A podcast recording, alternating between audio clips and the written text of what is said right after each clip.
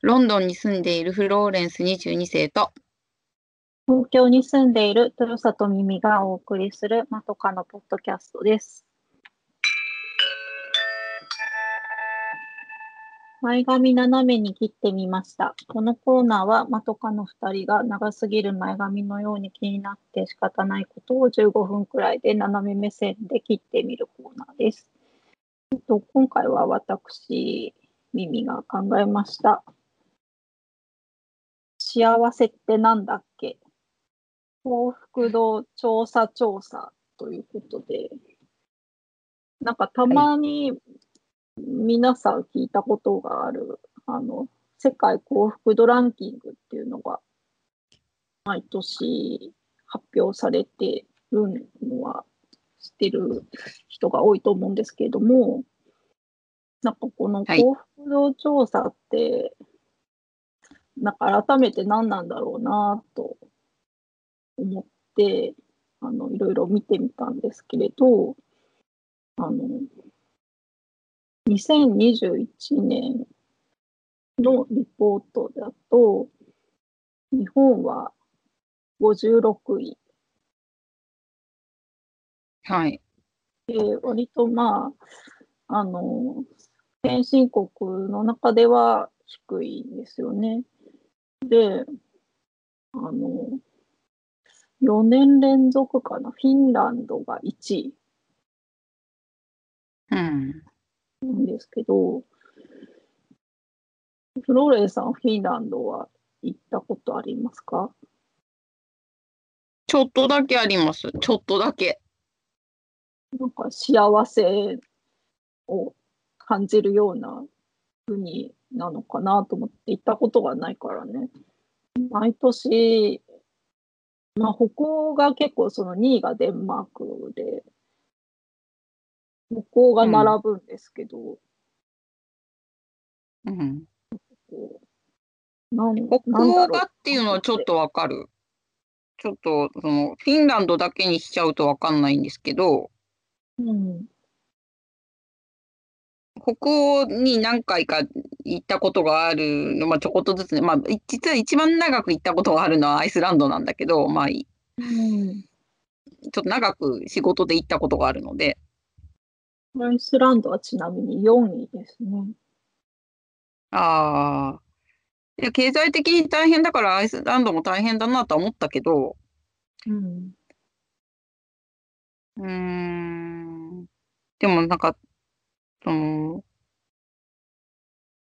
うん、あの、世の中が流れてる枠組みがもう日本と全然違うっていうのは感じるんですよ。うん。で残業とか絶対しないと思うもん。だってちゃんと5時ぐらいになると自転車大渋滞してるし、うん。うーんと、もうちょっと人生の軸が個人にある感じがすごくする？うん。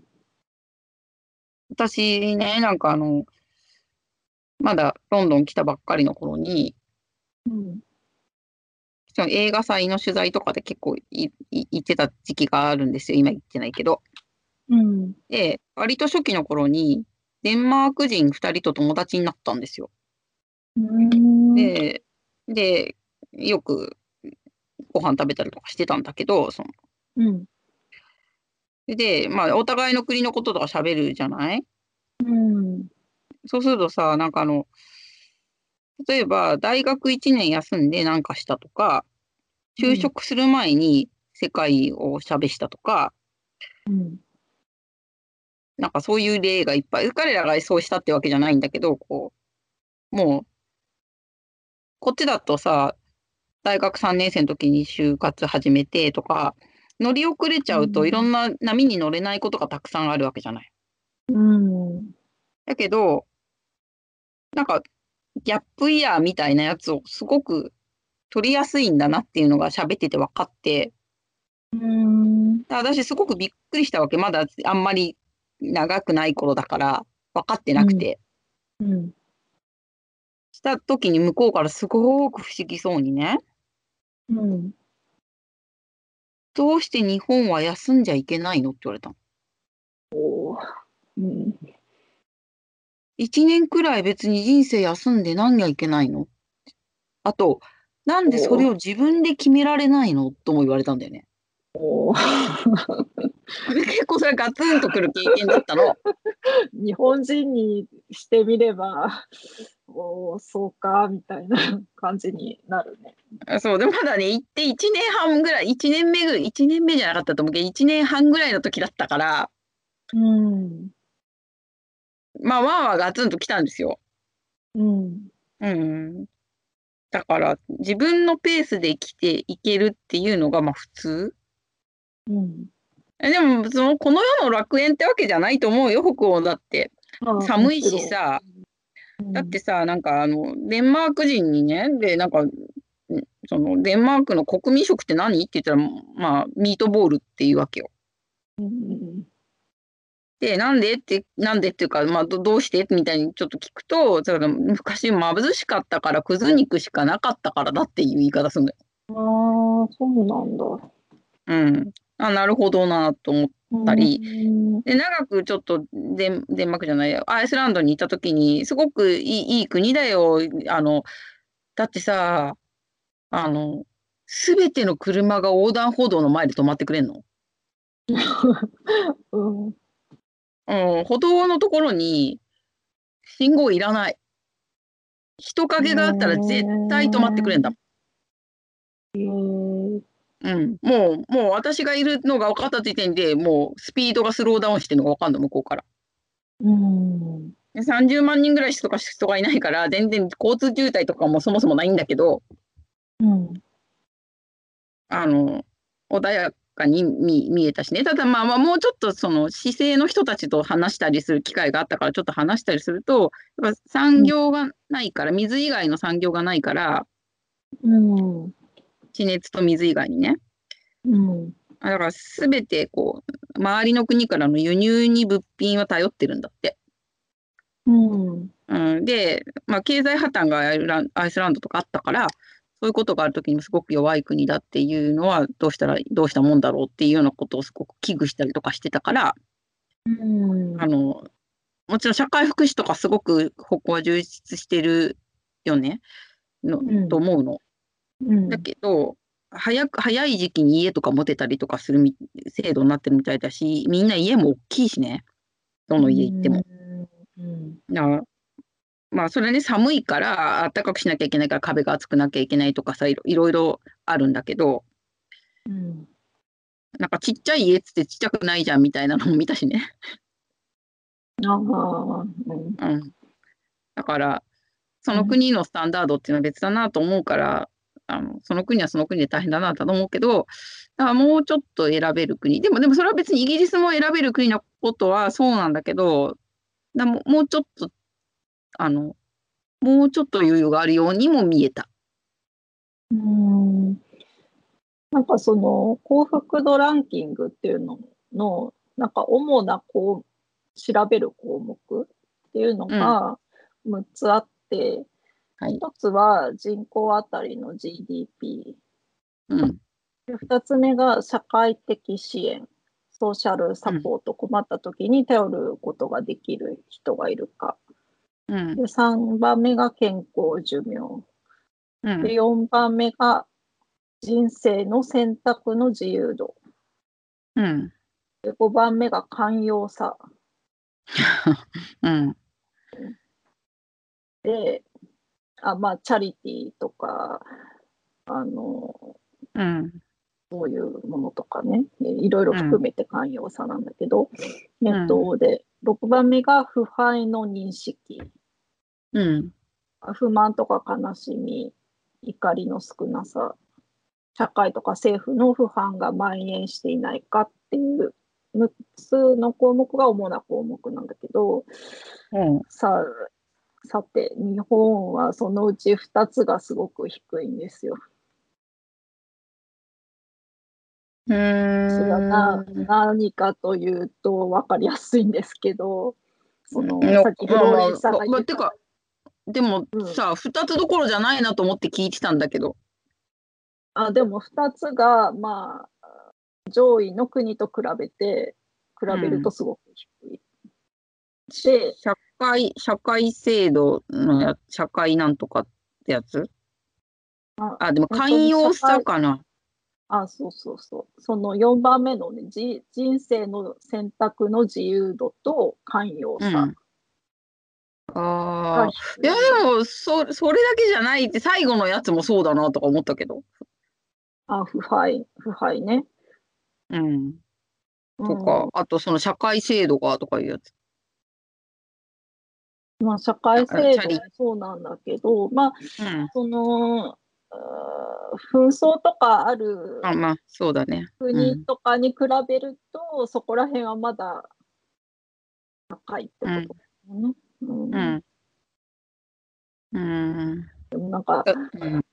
うん。わそうねわかりやすいっていうか、そうだなって感じなんだよね。そうですね。うんうん。うん。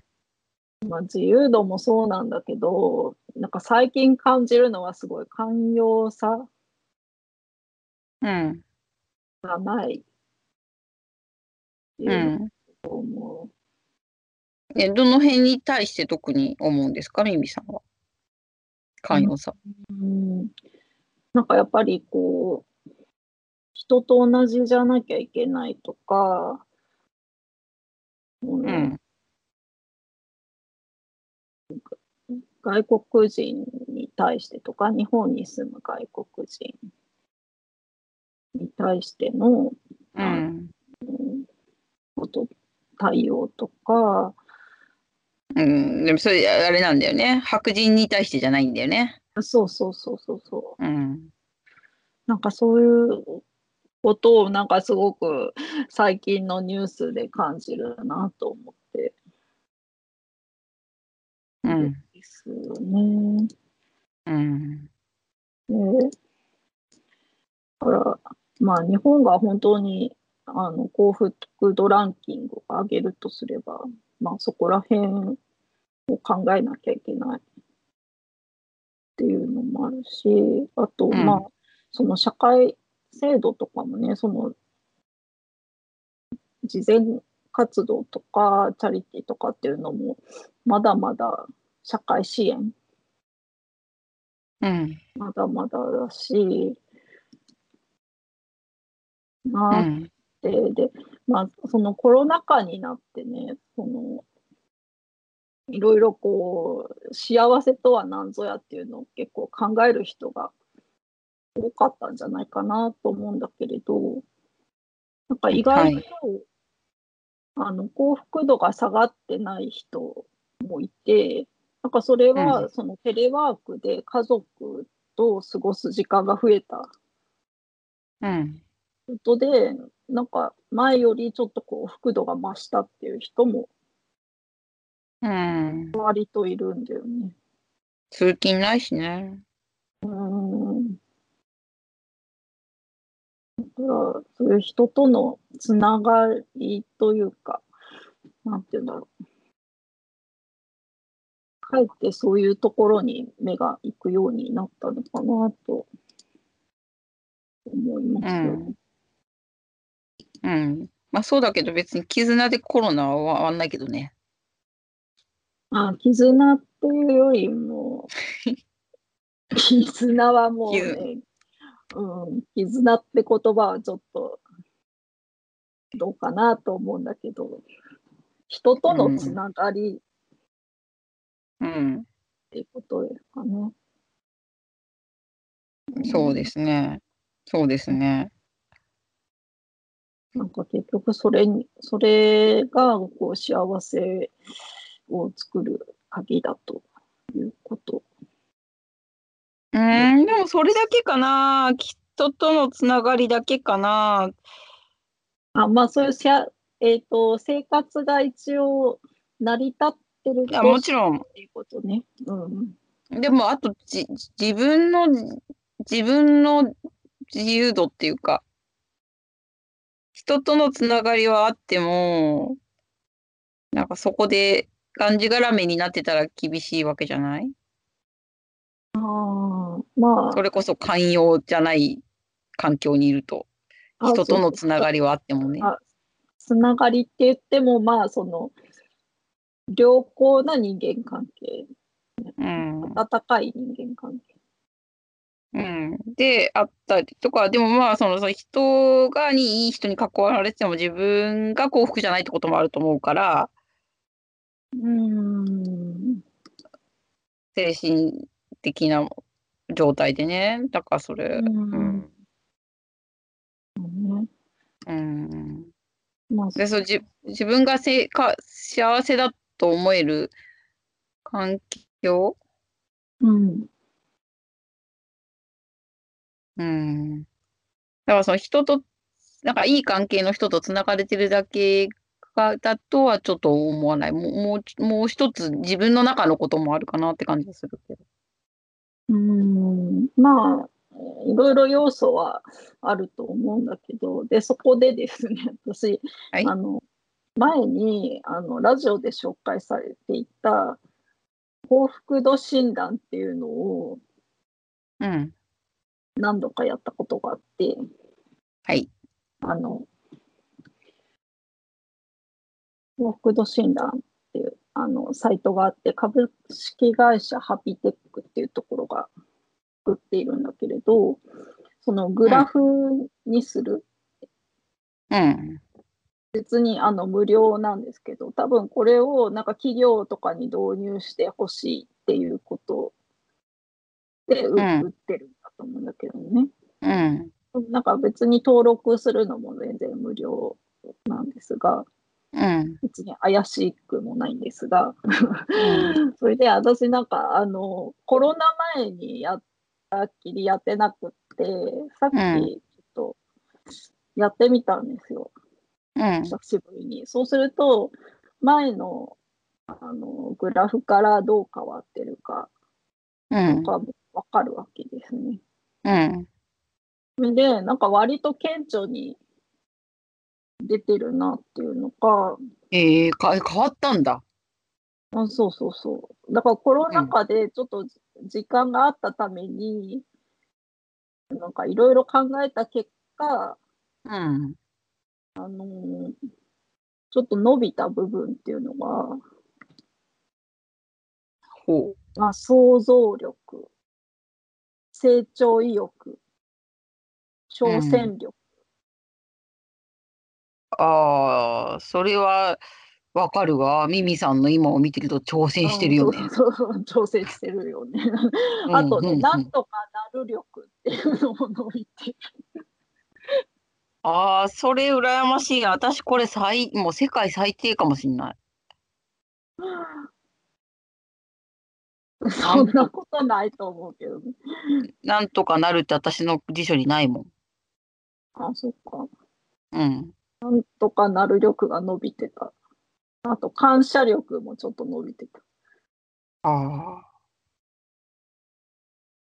そっかうんでもね、あの、ああ。うな,、んうん。あなた、はいあごめんね。あなたがもっと幸せになる余地のある特性っていうのが、うん。ここを伸ばすといいですよってことなんだと思うんだけど、うん。自己肯定力、満喫力、れ、うんこれも私が全然ダメなやつだ。うん。それはどうだったの？あそれが多分なんかもっと伸ばせ、伸ばすといいんじゃないですかみたいな。幸せになる余地のある5つの特性。だから、うん。ね、で、それコロナ前と変化はありましたの？その、その辺は。それに関しては多分変化がない。うん。まあ悪くなってないのはいいね。もともと低いっていうところ。うん。ああ、まあ私も低いだろうな、すごい。うんなんか全部低そうを見てると、ポジティブなんとか力とかも全然ダメそうじゃんみたいな。真面目力とか高いけど、うんありのまま力とかもダメそうだな。でもなんかこの職場の幸せ力っていうのはちょっとうん。一人だからなんとも言え。どちらともないをずっと押し続けるっていう。まあそうだね。うんうん、でもでもそうかな。あのークライアントのやり取りとかあるじゃない？あまあね、一応、そのクライアントのことも考えながら、ストレスに関しては、こう、ポチッとしたりとかしてたよね。うん。うん。こういうのもありますよっていうことなんです。で、うん。なんかこう、今ね、まあ、晴天をつけてはあの NHK の大河ドラマ、楽しみに見てるんですけど、うん。まあ、その、今の時代に響くなっていうのがね、渋沢栄一のお母さんが、ん渋沢栄一を育てるときに、うみん。んなが幸せなのがいいんだっていう、うん。誰かが無理をしたり、うん。誰かが犠牲になるんじゃなくて、自分も含めてみんなが幸せなのが一番いいんだよっていうのをそう教えとして教わって、まあうん。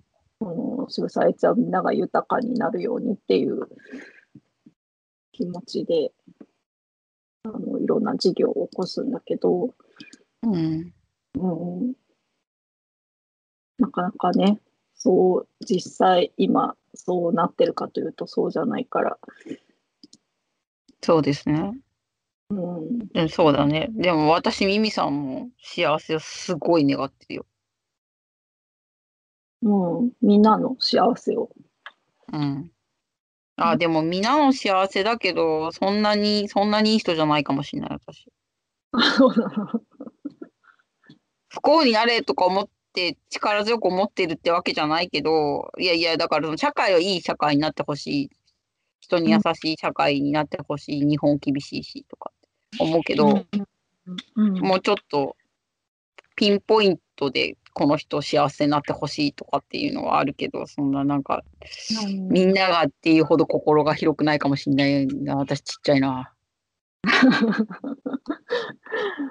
いや、うん、まあ、み私はみんなが幸せになってほしいけれど、そこでね、ちょっと一つ私が好きなのがあって、はい。えっと、アランっていうフランスの哲学者のう幸ん。福論っていうのがあるんだけれど、うん。割となんかこうのん、のんびりした幸福論なんだけれど、うん。まあいろいろ好きな言葉があって、私なんかこう幸福であることは他者に対する義務であるって言ってるんですね、このアランが。うん。なんかそれってすごくいいなと思って、あの、なんていうんだろう、うん。自分が幸せであると人にもいい影響を及ぼす。逆に自分が幸せでななくて不機嫌だったりとか、あの嫌な気持ちがそのうん違う人に伝播して、それがまた違う人に伝播するっていううんことなんだけど、うん。なんかあの NHK の E テレの100分で名著でも幸福論ってあったんだけど、なんか例として、あのレストランに行った時に誰かが不機嫌に、ウェイターに何か文句を言ったとする。うん。と、ウェイターはあの落ち込んでうん。その気持ちのまま家に帰りうん。あの妻になんかこう辛い気持ちを話したりとか辛い気持ちで接したりとかもしくは妻に当たってしまったりするうん。っていうふうになんか一人の不機嫌がこうどんどんつながっていってしまうっていうのがあるからなんか人は幸福あの幸福であるっていう義務があるっていうことを言っていてうん。割とこう、なんか不機嫌になりそうな時には、これをこう頭に思い浮かべたりとかはしていますっていう話なんですけど。いやー、ミミさんいい人だ。そうだね。その通りだと思う。あの、幸せ、だから自分が穏やかに幸せなことへの人への影響だけど、ほら自分が幸せなことをすごく言いたがる人っているじゃない。うん、えそインスタグラマーとか？インスタグラマーとかね、まあそうだね、とか、まあインスタグラマーしてない人でも、それをどうしてこんなに一生懸命言うんかね。とかって、よくすごいの、まあ気になっちゃうから聞聞こえてくんだけど、うん。ちょちゃんとそこと分けてるから、分けてるっていうか、そのアランさんの説明だとね、うん。そこがいいなと思った。うんうん、なんか、じゃあいいうん最近ちょっと何回か経験ししてる。そんな言わなくてもいいのになみたいな。なんか、うん、そこまで言う人っていうのは逆に何かありそうだよね。あ、そうなの。逆なの。逆なの。幸せじゃない何かがありそうだよね。な場合もある。でも本当に幸せな場合もある。あのだからちょっとそれだったらいいけど。本当に幸せなんだけど、うん、まあちょっとあんまり気遣えない。うーん。だから言う相手を選ばなきゃいけないと思うのよ。ああ、んそうだね。そうその人にとっての当たり前が人にとって当たり前じゃないから。うん。うん。まあ、その幸せ強調が、その、辛い時期にある人にとっては辛いもんね。なんかそのアピールが。そうなの、そうなの。だから、それすごい言わないだ、ダメだなって、あ、ダメな人って言って も、それを聞くたびに思う。けど、それじゃなくて、もうちょっと穏やかに私が発することの影響でしょ、アランが言ってるのは。うん。うんそうそう別にそうあアピールする必要はない。ただ幸せである義務があるっていうことね。うんそうだね。うん心がけなきゃいけないなと思うけど、うん私あんまりこう、幸せと思ってない人困るね。困ったね しみじみ困るよね。困ったね。うん でもねミミさんとかこう犠牲者だよね、私の。そうか。長年にわたり聞いていただいてますけど、なんかほら、なかなか私し幸せじゃないじゃん？あんまり。あの、自分、自分評定が。うん、でも、冷静に見れば絶対幸せだと思うけどね。まだいろいろなことがあれなんですよ。挽回、挽回っつうか、挽回もしてないけど、なんか、まあ、自分、自分評価では違うんだけど、前ね、十、二十、十何年前ぐらいにちょっとよく遊んでた人は、すごく楽観的な人なのよ。うんでさ、私の不幸話もよく聞いてくれたけど、不思議でしょうがないっていうか、あの、か顔をしてよく聞いてたわけ、私の不幸話がね。うん。さっぱり理解できないわけ。うん。その、その、なんていうの、落差が面白くてよく遊んでたんだけど、うん。でさ、もうそこまでそういうふうにね、不幸そうにしてるなら、うん。あの、どうし、なんか、なんか、小説みたいの書きなよって言われたのね。フローレンスはうん。不幸じゃなかったと。うん。などう、どうしたら不不幸じゃなくなるのか、幸せになれるのか、そのふ幸せになれるまでを、今日も不幸じゃだった、今日も不幸だった、明日は幸せなのか、また不幸だったっていうのをね、うん、わ私が幸福になれるまでをおも面白おかしく、そんだけ不幸って言うんだったら、うん。そうもう面白い不幸ネタをいっぱい集めた方がいいって言われたの。こうんこんなが、こんなにしても、フローレンスは幸せになれないっていう。もっとね、もっと面白おかしく、だだってか、もうその人にとっては私すごいびっくりだっていうの。なんか、そんなことで不幸になっちゃうのかみたいに言われちゃうわけ。私にとっては大問題なのに。。うん。うん。うん。だから捉え方いろいろよね。うん。うん、そうそう。うんいやいや、あの、そう、バロメーターは自分にしかないから、そう、人から見てってのない、ない、ない、ないのよ。ね、だから私いつもすごい、いつも低い位置にいる、すごいダメな、損してる人なのよ。うん。そうか。でも、うん、まあ、逆にまあね、それをなんかこう、お金に換えるくらいのね、感じで。まあそうね、でもお金にも変えられてないから、なんかちょっと損だよね。だ、だったとしたら別に幸せに生きてた方がいいわけじゃん？うん不幸をモチベーションにとかって、ある意味は不幸をモチベーションにしてるとかちょっとあるけど、でもそんなにお金に変え変えられてないよ、不幸が。もっと換金そんなにじゃないな全然いいね換金できるというね。ビル・ゲイツぐらいお金持ちにそれでさ、なるんだったらおおとかちょっと思うけど、そういうわけでも、もうビル・ゲイツの半分でもいいよ。私なんかこの前ビル・ゲイツのさ、家の敷地のが日本のどれくらいかって聞いて仰天したんだけど どのぐらいなの？忘れちゃったなぁ絶対端から端まで行ったことないよねとか言ってて。ああ、ないね。だからどっかの市ぐらいは大きいでしょ、多分。うんすごいよね。すごいよね。うん、でもなんか不幸を貯めてもそんなになれないから。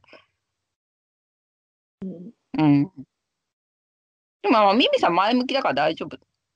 あでも私もあの基本ネガティブな。うん。そうかしら。そうかしら。うん。ね、あのーうん。一回タッチして上がってくるっていうタイプだから 一回タッチしてて？あそこにタッチして、ああ、水、水泳ね？潜りね？そうそうそう、プールとかで一回タッそこにタッチしてから登ってくるっていうタイプだから。うん。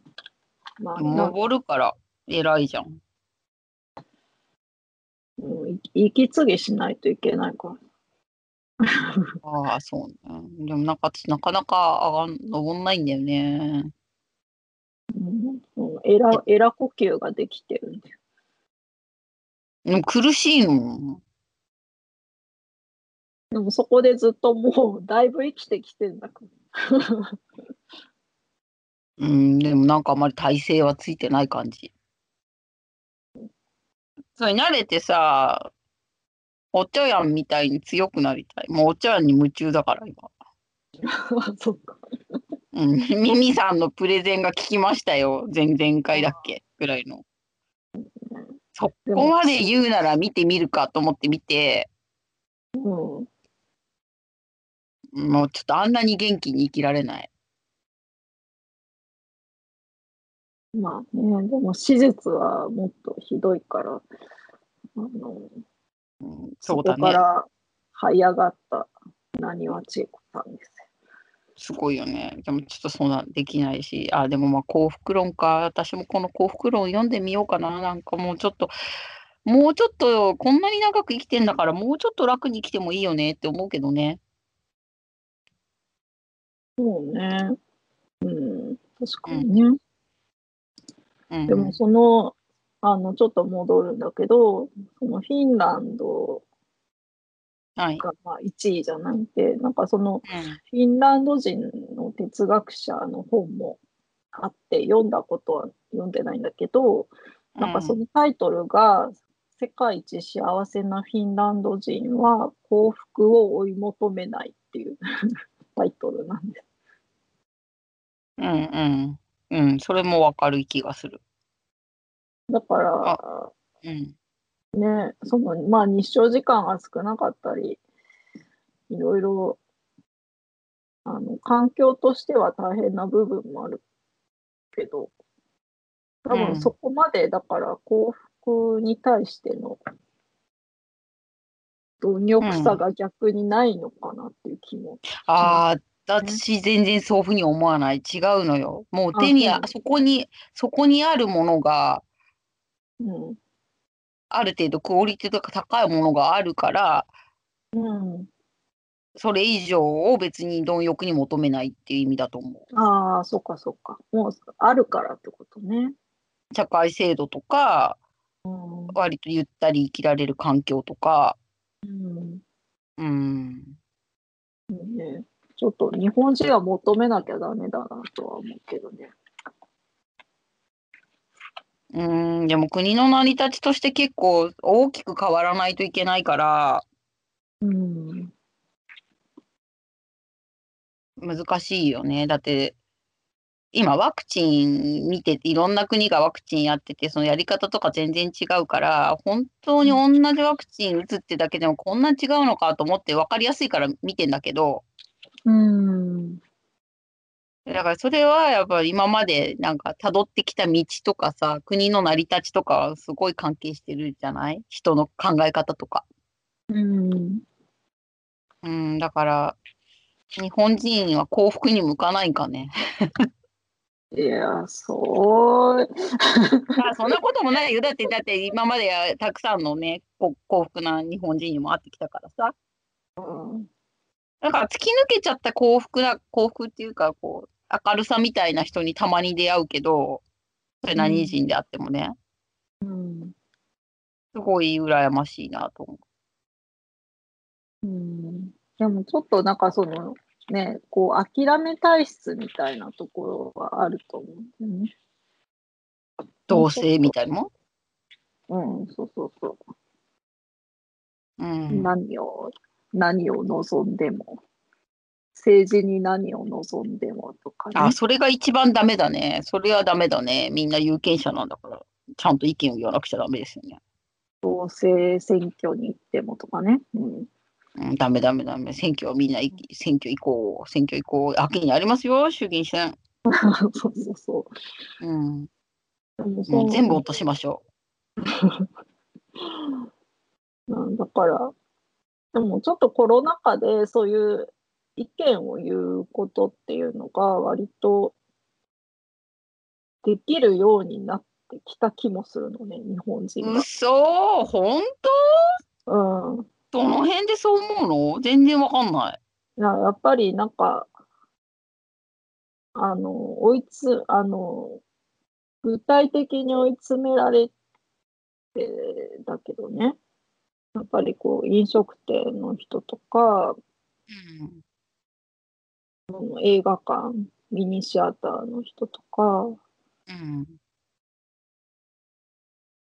こう、なんか、声を上げなければっていう、なんていうの、差し迫った時に、あの、うん、ちょっと上げられるようになってきたかなっていうのは、なんとなく肌、肌感覚だけどね。でもなんか負けちゃってる、負けちゃってるっていうか、声は、ま、声上げるところから始まるけど、聞いてくんないじゃんうん。でも上げ続けなきゃいけないんだけど、うん。うんちょっとそういうことが、あの、そんなこと言うんだみたいなところからはちょっとだけ出してきたような気はしている。うんそうか。もしそうならそれはすごいいい変化だね。うん。ねうねん。どうかな。なんか、あの、フローレンさん、幸せになれるなんかコンテンツとかありますか？最後に。この映画を見たらとか。なんか不不幸が得意な私にそれを聞く？いや、ちょっと聞いてみたんだけど、私実は一つあって、うん。でもね、すああの、ここで私のちょっとブラックなところがすごい出ちゃうんだけど、うん。結構昔のね、1998年のうん。トッド・ソロンズ監督のその名もハピネスっていう映画なんだけど、ああ、み、見た、見たけど、ちょっと忘れちゃった。み、見たよ。私、トッド・ソロンズに会ったこと、会ったとか、あったじゃないね。見ただな。見たことあるよ。うーん、いいでしょトッド・ソロンズいいなと思っていて。いいでしょむ向かい側の席でご飯食べてた。えー、いいなすごいでしょ特徴のある顔だからすぐ分かったよ。ファンなんだけどさ、もうちょっと、うんまあ、ハピネスは全然、あの、逆に幸せじゃないんだけど、うん、うん、そうよね。うん、なんかこう、これを見てると、あなんかな、なんか、ちょっと、うん、ブラックな笑いに包まれながら、明日も生きていくかみたいな気持ちにさせられるんですよね。まあ、DVD も持ってるんですけど、私。大好きで。うん。いや、でもだからそういうさ、あの、もうピ自分の気持ちとかにぴったりくるコンテンツとか見たときに、ヒヒヒとか笑ってると、そうね、し、幸せになるかもしれない。うん。うん。こう、なんかあの、ひそ、密かな楽しみじゃないけど、多分、そんなにたくさんの人には共感されないかもしれないけど、私はわかるぞ、ヒヒヒみたいなのとかは幸せかもね。ああ、あ、そうね。うん。うん。そう。えそれはいっぱいありますよ。うん。あの、でも、大ヒットしたから別に私だけじゃないんだなと思った、その、さっきちょっと違うところでミミさんと話してたけど、フリーバックとか。うん。別に私だけじゃないんだけどね。だって超人気なんだから。うん。そうん、それだけ共感する人がいるってことね。う。そうね。私ちょっと不幸でちょっと面白いのよ。そうう。んちょっとふ、ちょっと不幸なのよ。その人。うん。うん。それもいいっていうか。そうね。うん。うん。まあちょっと別の回で私は、こう、アンハッピーエンドうん。コンテンツについて 話したいんですけど、まあそれはまた別の機会にしたいと思います。はい。では、今回はこの辺で、また来週お耳にかかります。さようなら。さようなら。